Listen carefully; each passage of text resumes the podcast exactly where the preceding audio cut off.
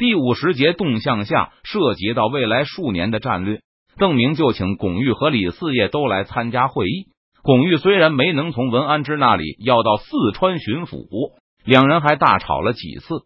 不过文安之并不反对由他来协助四川闯营的旧将。文安之明白巩玉和奎东众将的关系更好，比自己更受他们的信任，所以文安之认为巩玉能来做这件事，对抗清大业确实更有利。文安之只是不同意让这个烧大明历代天子神主牌的人再来当大明的官，而李四业这次又来成都是为了建昌的事。听说冯双礼退休，狄三喜等人去了汉水后，昆明觉得邓明记近于并吞西营、秦蜀两系，昆明的西营对此也感到受到了威胁。不过现在成都对昆明的支援依旧很重要。而且邓明也在第一时间派使者去昆明向李定国解释，称这不是他的授意，而是因为冯双礼集团和贺道宁集团一拍即合。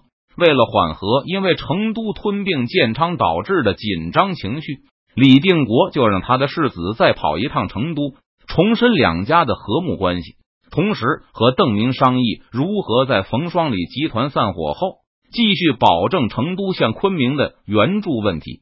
在邓明的前世，康熙削藩逼反了混吃等死的吴三桂，而且还帮吴三桂找了一批帮手。孔有德的女婿孙延龄，还有耿家和尚家，这会儿对满清忠心耿耿的前东将军全反了。耿精忠表现出了很强的战斗力，靠着几千番兵就控制了福建，打进了浙江。杰叔统帅着的是清廷的中央大军，还有东南财富为后盾。结果被耿精忠堵在杭州里，没法出门。要不是郑经不停的在耿精忠背上捅刀子，杰叔和清廷的主力军还不知道猴年马月才能转守为攻。不过现在耿帆还是耿继茂当家，而且索尼、鳌拜还在，看不出耿家有背叛清廷的可能。广东上藩也是一样，康熙削藩时，上可喜两头下注，宣布自己被儿子上知信软禁。让尚知信带着全部兵马去帮吴三桂打康熙。后来见形势不利，尚可喜就倒戈一击，称仰仗皇上洪福，拿下了犯上的逆子。最后，清廷的惩罚就是尚知信被赐死，其余的尚家人连毛都没掉一根。现在康熙还没亲政，尚知信镇南王世子当的好好的，也看不出他有软禁父亲的动机。至于广西孙延龄。妻子孔四贞是满清的公主，孙娥父现在也正在做着春秋大梦，打算让儿子承袭岳父孔有德的王位，永镇广西。耿尚孙三家都是毛文龙死后被皇太极笼络过去的东将军，那时还是后金呢。当时后金局促在辽东一隅，他们都没有想过造反，现在就更不会了。就算天下的形势重新变得对我们有利。其他露营都好说，但是这几个家伙都很难说。耿继茂已经是第二代了，但尚可喜肯定会顽抗到底。从当年皇太极把辽阳城让给孔有德，尚可喜、耿仲明驻守养军开始，就承认他们是后金抢劫有限公司的股东合伙人了。这几个家伙和吴三桂不同，只要康熙不亲征削藩。邓明就根本不指望这帮东将军的藩王能反正。如果吴三桂把贵州让给晋王，那晋王要想杀出去，就要一路去和孙延龄、尚可喜和耿继茂拼。而吴三桂能躲在湖南休养生息，我宁可支持张长庚割据湖广，都不能同意吴三桂获得湖南。邓明回信去昆明，建议李定国在这个问题上和自己联合一致，那就是同意吴三桂反正。但是吴三桂需要靠先打广西孙延龄来证明自己是真心反正。等拿下广西后，吴三桂就需要把贵州让给李定国，然后去打广东的尚可喜。若是吴三桂能进一步消灭耿继茂，那邓明也不反对他进攻浙江。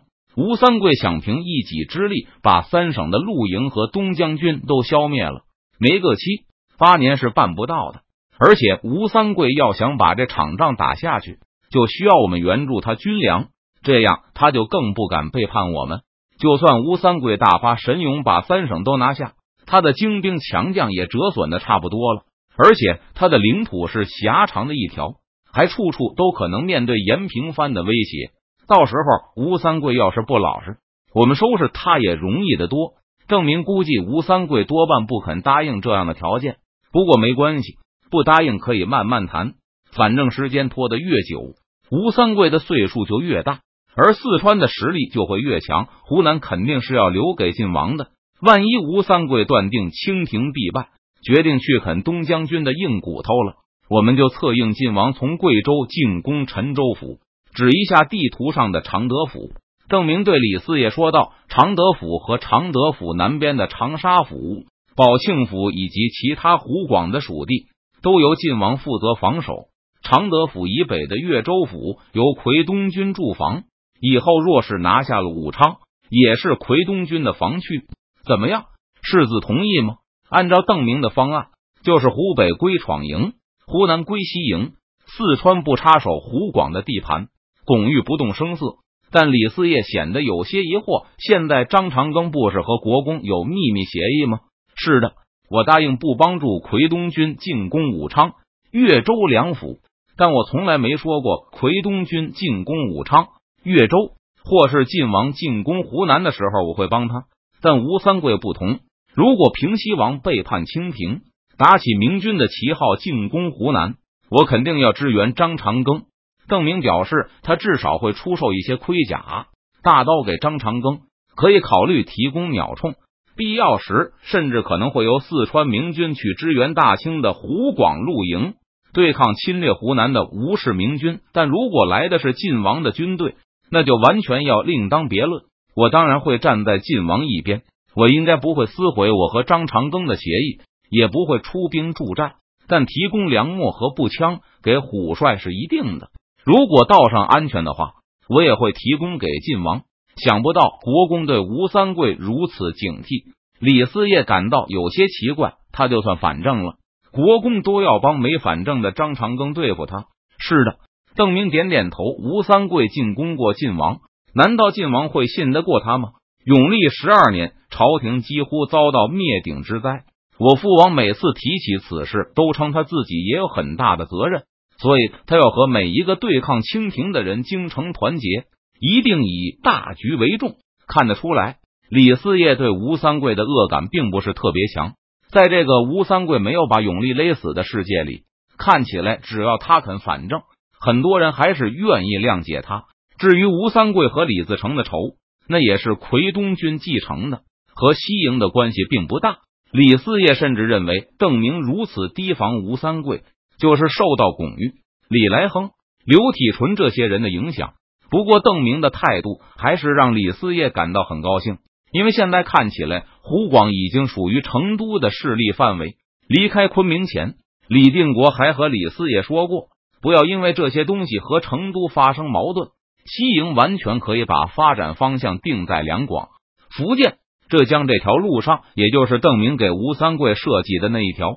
但既然现在邓明明确表示愿意把湖南让给李定国，那李思业也认为他父亲应该修改战略了。只要西营拿到了云贵和湖南三省，那么地盘和人口都会超过四川，而且湖南这个一年两熟的产稻米大省，能够让西营实现自给自足，重建大军也不是什么遥不可及的梦想了。那么我们会采用统一战略，对吧？邓明向李四业确认道。是的，李四业高兴的答道：“他打算尽快返回昆明，和父亲商量此事。本来吴三桂反正对李定国来说就是一件大大有利的事。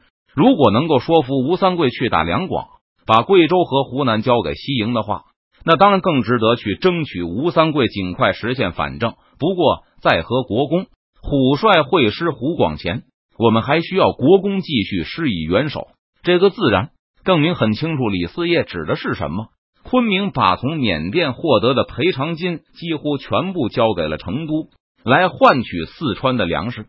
靠着建昌源源不断运去的粮食，李定国成功的实现了对饱受战火摧残的云南的两年免税，还能在维持军需的同时赈济百姓。晋世子放心，我们今年运去昆明的粮食只会比往年更多。这两年来。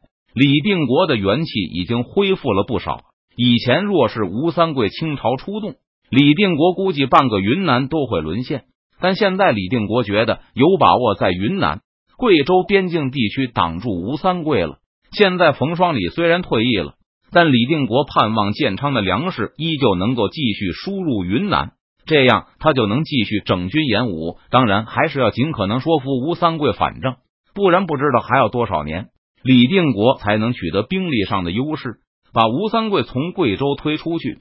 而邓明的办法就是让大地主冯双礼和贺道宁在建昌开办大农场，屯田都是现成的，雇佣刚刚获得自由民身份的建昌百姓去种地就行。